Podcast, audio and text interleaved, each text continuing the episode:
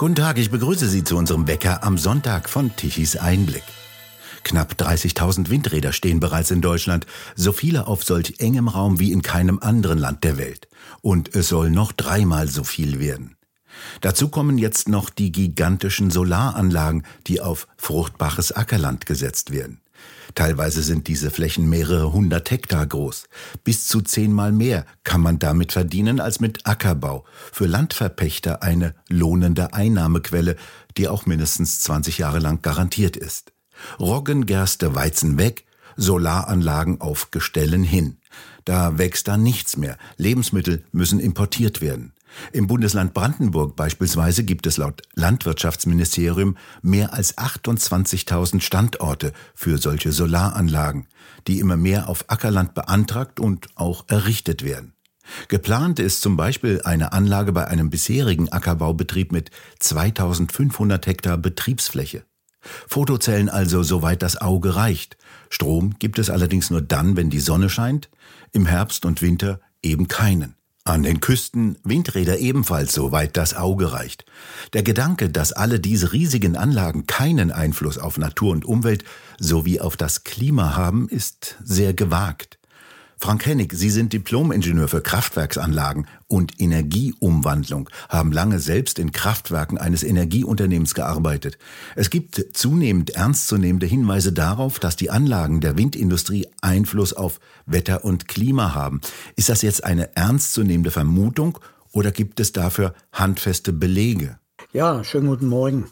Es äh, ist erstens eine ernstzunehmende Vermutung. Zweitens gibt es Belege in Form internationaler Studien. Äh, öffentlich wird ja bei uns der Eindruck erweckt, äh, die Erneuerbaren wie Wind und Solar seien wetter- und klimaneutral, so als könne man Naturenergie abschöpfen, weil sie quasi überflüssig wäre. Ähm, das ist natürlich nicht der Fall. Ich möchte mal drei Thesen voranstellen. Erstens, keine Energie geht verloren. Das ist die Aussage aus dem Energieerhaltungssatz. Zweitens, jegliche Naturenergie wird auch in natürlichen Kreisläufen verwendet, wie Photosynthese, Wärmespeicherung, Wasserspeicherung. Und natürlich hat ein Abschöpfen dieser Energie Folgen in der Natur. Wir bräuchten nicht drüber sprechen, wenn wir 300 Windkraftanlagen in Deutschland hätten und 20 Fußballfelder PV. Das wäre dann offensichtlich irrelevant, aber wir haben über 29.000 Windkraftanlagen und viele Quadratkilometer PV. Das heißt, äh, auch mit der zunehmenden Anlagengröße spezieller Windkraftanlagen greifen wir in, in immer höhere Luftschichten ein und äh, beeinflussen natürlich auf gewisse Weise äh, Wetter und Klima. Äh, die Windkraftanlagen haben in ihrer Vielzahl eine trocknende Wirkung. Diese physikalischen Mechanismen sind auch bestätigt. Es sind an der Zahl vier und zwar zunächst die Bodenverdichtung. Die ist natürlich mit Bau und Betrieb der Anlagen äh, eingetreten und dabei ist das Fundament, sind die Fundamente der geringste Anteil. Die Masse der Flächen machen die Schwerlaststraßen und die Montageplätze aus. Diese werden hoch verdichtet für die Schwerlasttransporte und müssen auch, solange die Anlagen laufen, äh, befahrbar bleiben für eventuelle Reparaturen mit den Großkranen. Und auch später bei einer möglichen Renaturierung ist diese Bodenverdichtung in der Tiefe nicht mehr wegzubekommen. Die ist irreparabel. Wir haben also in Summe pro Anlage etwa ein Hektar eine Bodenverdichtung, die die Grundwasserbildung verringert. Dann haben wir natürlich den Entzug kinetischer Energie, das heißt die Bremsung des Windes. Äh, wir haben allein in Deutschland 40 Prozent aller Windkraftanlagen, die es in Europa gibt. Wir sind also schon heute das am dichtesten verspeichelte Land der Welt. Der Wind wird gebremst, aber der Wind transportiert Wolken. Wind und Wasser bilden eine Einheit. Und äh, Daten des äh, Wetterdienstes bestätigen einen abnehmenden Trend der Windgeschwindigkeit über Europa. Zwischen den einzelnen Windparks hat der Wind keine Möglichkeit mehr, sich wieder zu erholen. Dazu stehen die Anlagen inzwischen zu dicht. Der dritte Effekt ist der vertikale Lufttransport, also die laminare Strömung des Windes wird gestört. Es kommt zu einem äh, Umschaufeln der Luft, zu äh, Turbulenzen und langen Wirbelschleppen. Dieser Effekt ist prinzipiell bekannt durch die sogenannten Windmaschinen aus dem Obstbau. Äh, hier äh, machen die äh, Landwirte den Einsatz von sogenannten Windmaschinen möglich. Das heißt, das sind kleine Propeller, die man hinstellt, die werden angetrieben und die, das führt dazu, dass die bodennahe kalte Luft, also wodurch Bodenfrost entstehen könnte, dass diese Luft in die Höhe gebracht wird und die etwas wärmere darüber liegende Luft wieder an den Boden, sodass der äh, Bodenfrost nicht eintreten kann. Äh, dieser Effekt ist bestätigt, da gibt es Erfahrungen zu und da ist auch von einem äh, Bericht des äh, Wissenschaftlichen Dienstes des Bundestages so bestätigt. Dieser hatte entsprechende Studien zum Thema ausgewertet. Man sieht diese, diesen vertikalen Lufttransport bei bestimmten Wetterlagen auch an der Bildung von Kondensstreifen nach den Windkraftanlagen. Das heißt, durch die Druckabsenkung und die Abkühlung der feuchten Bodenluft wird also hier dieser vertikale Lufttransport auch äh, sichtbar. Und der vierte Effekt ähm, Daten vom Deutschen Wetterdienst zeigen über die letzten 20 Jahre einen leichten Anstieg des Luftdruckes. Das ist die Folge des gebremsten Druckausgleiches zwischen Hoch- und Tiefdruckgebieten. Aber durchschnittlich höherer Luftdruck heißt eigentlich oder heißt aber mehr Hochdruckwetter und Hochdruckwetter äh, bringt bekanntlich weniger Niederschlag. Die Wettererscheinungen der letzten Jahre, insbesondere 2018, 19 mit ausgeprägten Winddürren, sind erwähnenswert. Hier hatten wir große stationäre Hochdruckgebiete in Nord- und Mitteleuropa. Es gibt auch inzwischen einen äh, Fachbegriff dafür, das Terrestrial Stilling. Und äh, das kann äh, Ursache oder die Ursache kann im Wirken oder Auswirkungen der zahlreichen Windparks äh, bestehen. Die Regionen in Deutschland mit dem höchsten Besatz an Windkraftanlagen sind auch die Regionen mit der größten Bodentrockenheit. Also wenn man sich die Bilder äh, der Verteilung der Windkraftanlagen äh, anschaut, verglichen mit dem Helmholtz-Dürremonitor, dann sieht man schon Analogien. Das alles ist ein Thema, das äh, untersucht und weiter aufgeklärt werden müsste. Das ist international im Gange. Bereits seit 2012 gibt es Studien aus den USA, aus China, Skandinavien beschäftigt sich damit. Es hat äh, reguläre Temperaturmessungen gegeben. In Deutschland gibt es derartige Studien nicht. Die würden auch von äh, staatlicher Seite nicht unterstützt werden. Aber international ist das ein Thema. Chinesische Studien äh, schlussfolgerten sogar, dass es über der gesamten Nordhemisphäre eine Abschwächung der Winde gäbe. Es gibt da äh, inzwischen mehr als 370.000 Windkraftanlagen in der Nordhemisphäre. Und diese Anzahl wird natürlich nicht äh, ohne Folgen bleiben. Wie kann man sich dann das vorstellen? Da stehen die Anlagen der Windindustrie und bilden eine breite Blockade. Die bremsen den Wind ab, erzeugen daraus natürlich Strom und äh, das hat Einfluss auf Wetter, Wind, Klima, Regen hinter der Anlage. Ja, äh, wenn wir unser mitteleuropäisches Wetter betrachten, so ist ja für uns der Atlantik die Wetterküche. Und wenn wir äh, den Weg des Windes verfolgen, über Irland, bereits in der irischen See stehen die ersten Windparks, über Großbritannien, über die Nordsee. Wir haben in Nord- und Ostsee auch bereits 25 Gigawatt an Windkraftanlagen stehen. Dann kommen die Nordländer mit Schleswig-Holstein, Niedersachsen, Mecklenburg-Vorpommern, übrigens die einzigen drei Bundesländer, die tatsächlich Windeignungsgebiete sind. Also ehe dann der Wind äh, das weitere Binnenland erreicht, je weiter östlich oder südlich, umso mehr wird er bereits äh, abgeschwächt ankommen und entsprechend weniger Wolken mit sich bringen. Das heißt, äh, diese äh, Regenmengen, die sonst über das ganze Land verteilt äh, fallen, die fallen eher äh, in kurzer Distanz hinter den äh, Windkraftanlagen. Aber dann sind die von den Anlagen weiter entfernten Gegenden in der Lehrichtung natürlich unterversorgt vom Wasser und der Trend zu mehr Trockenheit, der ist bestätigt. Es ist also ein Märchen, dass wir den Luftströmungen Energien entziehen können, ohne irgendwelche Folgen befürchten zu müssen für Natur und Umwelt. Ja, natürlich. Äh, diese Energie ist eben nicht überflüssig, die ist in natürlichen Kreisläufen vorhanden. Und es werden natürlich äh, Bodenfunktionen damit erfüllt, das heißt die Wasserspeicherung, die Grundwasserbildung, die Photosynthese, letzten Endes der, der Flug äh, von Samen, von Pflanzen, das alles äh, braucht Wind und wenn wir in Größenordnung eingreifen, äh, also nach den Plänen der Bundesregierung sollen ja äh, die Windkraftanlagen die Anzahl und die Leistung sich mindestens verdoppeln, eher verdreifachen. und das weit verteilt über das ganze Land. Äh, also sagen wir es andersrum, die These, das hätte keinen Einfluss, die ist gewagt und mit Sicherheit falsch. Die offene Frage ist nur, wie groß die quantitativen Auswirkungen sind. Denn es gibt natürlich eine Überlagerung von natürlichen Effekten und diesen Einflüssen. Also es gibt auch äh, mittelfristige Klimaschwankungen, es gibt äh, windstarke Jahre, windschwache Jahre.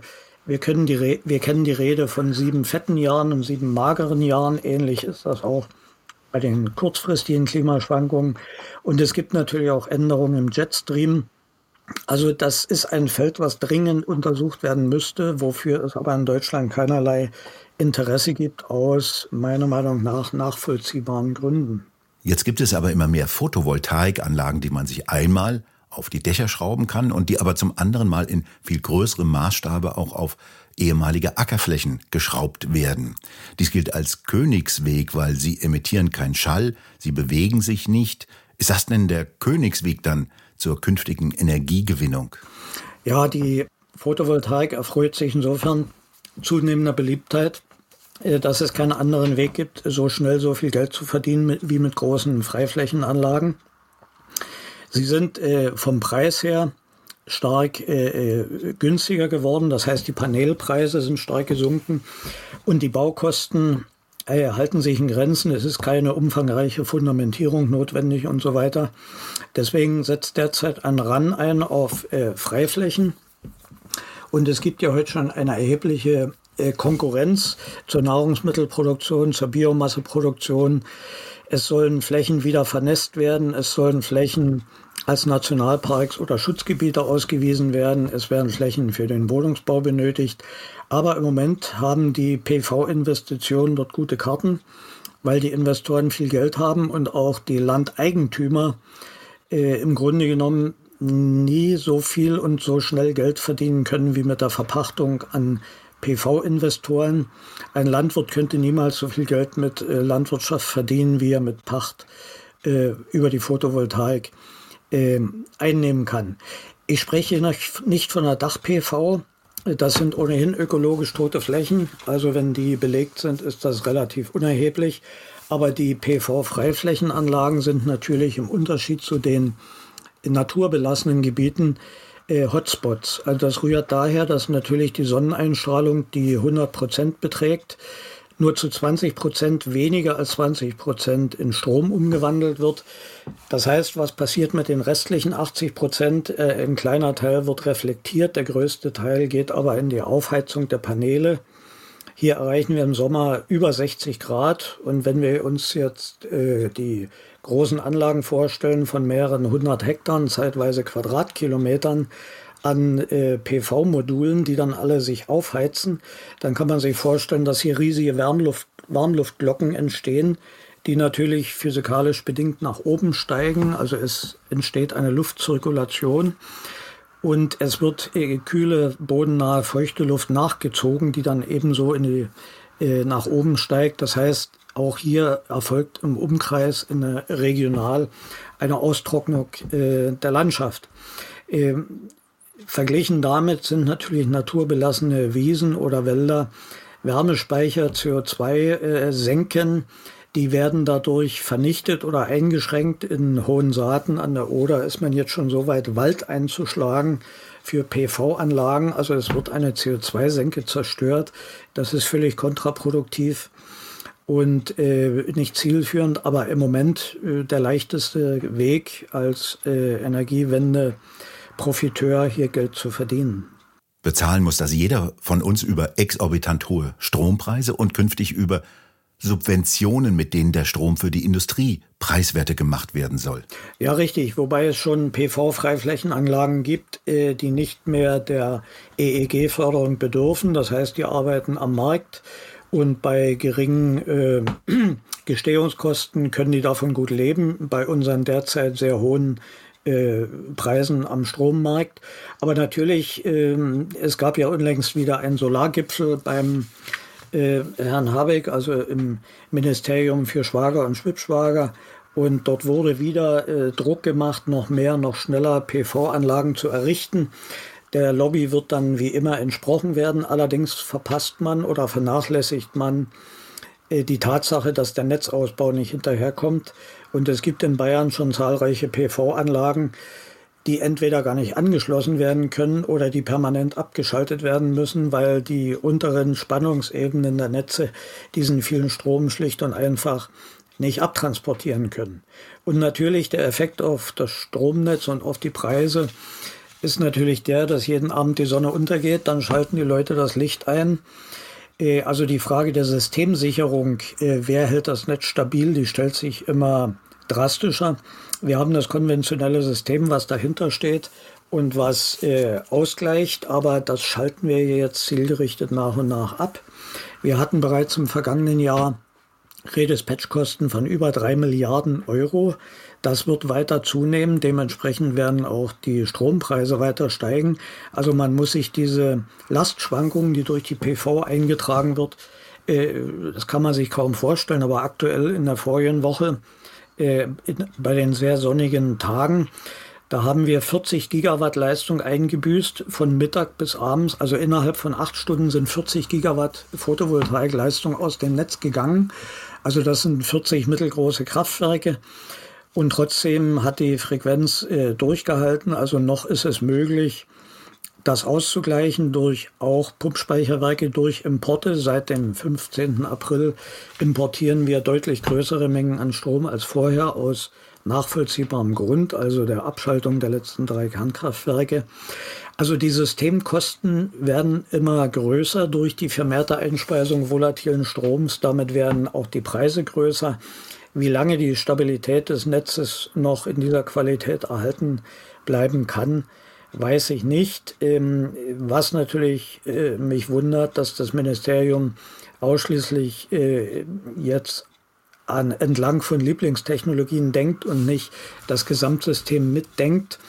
Es hängt natürlich zusammen, dass über die Agora und andere ehemalige NGOs, die heute GOs sind, hier Lobbyinteressen eingetragen werden, denen die Politik offenbar völlig kritiklos folgt.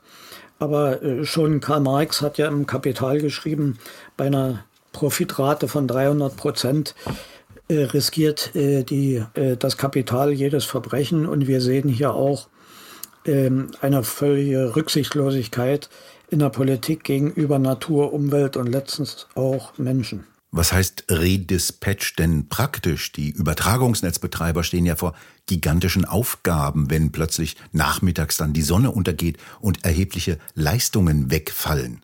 Darunter versteht man Eingriffe äh, der Netzbetreiber in die Netze, in die Erzeugerleistungen von Anlagen, um bestimmte Leitungsabschnitte vor Überlastung oder auch vor Mangel zu schützen. Das heißt, es muss äh, dirigiert werden, wo fließt welche Leistung hin.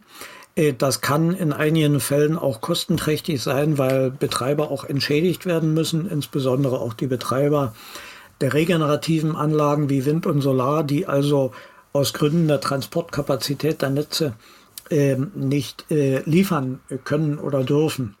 Äh, wir haben an dieser Stelle einen drastischen Anstieg der Kosten des Redispatch. Äh, wir hatten im vergangenen Jahr nur 1,6 Milliarden im 2021 und 2022 dann schon über 3 Milliarden. Das wird eine weitere Steigerung erfahren. Also wir haben heute einen komplett operativen Netzbetrieb im Vergleich zur Vergangenheit, äh, als der Netzbetrieb noch planmäßig war. Dieser operative Netzbetrieb ist nicht per se unsicherer, er ist aber deutlich äh, teurer. Das muss jeder wissen.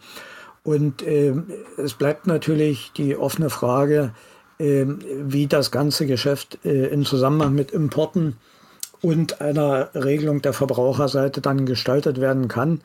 Also es ist der Netzsicherheit, der Versorgungssicherheit mit Sicherheit nicht zuträglich, auch wenn wir immer noch ein relativ sicheres System haben. Das heißt also, die Übertragungsnetzbetreiber müssen in Echtzeit gewaltige Energiemengen, die teilweise bis zur Hälfte der Energiemenge des Netzes hier ausmachen, schon von woanders her besorgen. Wie funktioniert das denn? Wie schaffen die das denn noch? Und vor allem, wie lange schaffen die das noch? Naja, einige Lastwechsel, äh, wie der natürliche Sonnenuntergang, die sind ja vorher absehbar. Aber es gibt natürlich Windspitzen äh, durch Tiefdruckgebiete, und die äh, Windgeschwindigkeit geht in der dritten Potenz in die Leistung der Anlagen ein. Das heißt, wenn wir ein Tiefdruckgebiet vom Atlantik über uns äh, kommen sehen, äh, kann man das in gewisser Weise dem schon vorbauen. Aber wenn die Windgeschwindigkeit sich verdoppelt im Rahmen eines Tiefdruckgebietes oder eines Sturms, dann haben wir dann sogar die achtfache Leistung, die dann abgefangen werden muss. Und das stellt die Netzbetreiber äh, vor hohe Anforderungen. Sie können einiges im Vorfeld organisieren, auch die Pumpspeicherleistung entsprechend vorbereiten und so weiter. Aber das ist eine verdammt anspruchsvolle Aufgabe, die bisher zum Glück noch funktioniert. Werfen wir einen Blick voraus, nach vielleicht 20 Jahren haben diese Anlagen ja vermutlich ausgedient. Sie liegen rum als Sondermüll in, auf gigantischen Flächen. Was machen wir denn damit dann? Also abfallrechtlich gelten die Anlagen, also die Paneele, als Elektroschrott und äh, ja, können dann über die entsprechenden Wege entsorgt werden. Es gibt auch Technologien der, der Demontage, wo man auch äh, die enthaltenen Stoffe wenigstens zum Teil zurückgewinnt. Aber es sind natürlich auch Giftstoffe enthalten, wie Blei und Tellurid, die dürfen nicht in die Umwelt gelangen. Also es muss hier eine sehr äh, sorgfältige Entsorgung stattfinden. Aber im Gegensatz zu den Windkraftanlagen haben die PV-Module natürlich den Vorteil, ähm, dass sie einfach so in der Landschaft rumliegen die Degradation, also die, das Nachlassen der Leistung geht relativ langsam. Ich bin überzeugt, die halten auch länger als 20 Jahre, bringen natürlich entsprechend weniger ähm, Ertrag. Äh, auf Gebieten oder auf Ländereien, die gepachtet sind, stellt sich dann natürlich irgendwann die äh, Wirtschaftlichkeitsfrage auf eigenem Territorium. Ja, kann man die theoretisch erstmal liegen lassen, die stören nicht, da droht kein Einsturz wie bei Windkraftanlagen. Aber äh, die Gefahr geht hauptsächlich davon aus, von mechanischer Zerstörung durch Hagelschlag oder Vandalismus. In dem Fall, wo Regenwasser eintritt in die Module, äh, droht das Auswaschen dieser äh, giftigen Schwermetalle. Und das ist natürlich die latente Gefahr, äh, die wir bei der Photovoltaik haben und wo man sich dann auch drauf, äh, darum kümmern muss. Wo kommt dann der Strom im Winter her, wenn Schnee auf den Photovoltaikmodulen liegt oder die Sonneneinstrahlung so gering ist, dass von dort kein Strom oder kaum Strom zu erwarten ist? Die Systemfrage, die nach wie vor nicht beantwortet ist, äh, man hat ja manchmal den Eindruck, wir seien ein sonnenreiches Land, äh, dabei liegen wir irgendwo äh, oberhalb des 50. Breitengrades, also vergleichbar mit dem südlichen Kanada. Bei uns ist es äh, lange äh, ziemlich dunkel. Im Winter oder im Januar haben wir etwa 15 Prozent der Sonneneinstrahlung vom Juni, aber entsprechend die, äh, den höheren Bedarf. Also Photovoltaik ist in dem Sinne kontraproduktiv vom Aufkommen her. Und ja, das dahinterstehende System muss das abfangen. Aber wie gesagt, wir schwächen das dauerhaft und nachhaltig und zum Teil, wie bei der Kernkraft, auch irreparabel. Wir werden künftig viel mehr auf Importer angewiesen sein. Die Netzbetreiber haben äh, derzeit den ersten Entwurf des Netzentwicklungsplans vorgestellt für das Jahr 2037 mit, mit Ausblick auf 45. Und bereits ab dem Jahr 2025 äh, werden wir deutliche Importmengen äh, brauchen. Das zieht sich dann hin bis 2045, wo in, ein, in einem Szenario 120 Terawattstunden als Importmenge pro Jahr errechnet wurden. Das heißt, wir würden die komplette Stromproduktion Schwedens oder Österreichs und Tschechiens zusammen äh, nur für uns benötigen. Die Netzbetreiber gehen natürlich nicht der Frage nach, ob unsere Nachbarn das dann können oder wollen oder wie man das politisch eventuell regeln kann. Wir haben derzeit äh, schon Importleistungen von 13 bis vielleicht 15 Gigawatt. Wir müssten dann ungefähr auch das Doppelte an Importkapazität, also an Leitungskapazität, die sogenannten Interkonnektoren verfügbar haben. Jeder weiß, wie lange der Bau von Leitungen dauert, vor allen Dingen der grenzüberschreitende. Also wir laufen da beim Strom in eine Energiemangellage hinein. Man muss sagen, sehenden Auges. Und auch McKinsey sagt im neuesten Energiewendeindex, wir werden um 2030 äh, eine Unterdeckung haben im System von etwa 30 Gigawatt. Äh, ja, auch die sagen das ganz trocken an. Ich bin einigermaßen bestürzt, dass das in der Öffentlichkeit so wenig Aufmerksamkeit findet.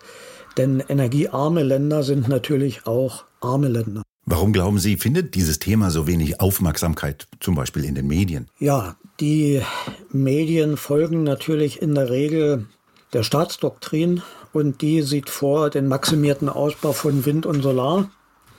Und da ist der Widerspruch politisch nicht korrekt, nicht erwünscht. Und ich sag mal, auch die Bevölkerung ist an der Stelle schwer zu sensibilisieren. Solange der Strom in der Steckdose ist und jetzt haben wir wieder Sommer, also die Unklarheiten aus dem letzten Winter und der mögliche Mangel, den wir dort hätten erleben können, das ist schon wieder aus dem Gedächtnis verschwunden. Jetzt freuen sich alle über das schöne Wetter. Und die Regierung äh, ja, postuliert schon wieder, im nächsten Winter wäre das auch kein Problem. Man hat schon wieder vergessen, dass der vergangene Winter ein milder Winter war. Und die kommenden Winter müssen nicht so sein und wir werden dann weniger eigene Leistung verfügbar haben. Die Sonne wird uns im Winter wenig helfen und der Wind eben zeitweise auch nicht. Ähm, ja, es wird, äh, die Verhältnisse werden sich zuspitzen. Wir werden sehen, welche Entscheidungen in der Zukunft dann getroffen werden müssen aus der blanken Not heraus. Es wird dann auch ähm, Erscheinungen des DSM geben, des Demand-Seitenmanagement, das heißt der Regelung der Verbraucherseite. Und wenn man den Verbrauch regelt unter Bedingungen des Mangels, dann heißt das nichts anderes als Rationierung. Abschalten vom Strom. Ich hoffe nicht, aber man äh, muss den Realitäten schon klar ins Auge blicken. Vielen Dank, Frank Hennig, für das Gespräch. Bitte. Wir bedanken uns fürs Zuhören. Schön wäre es, wenn Sie uns weiterempfehlen.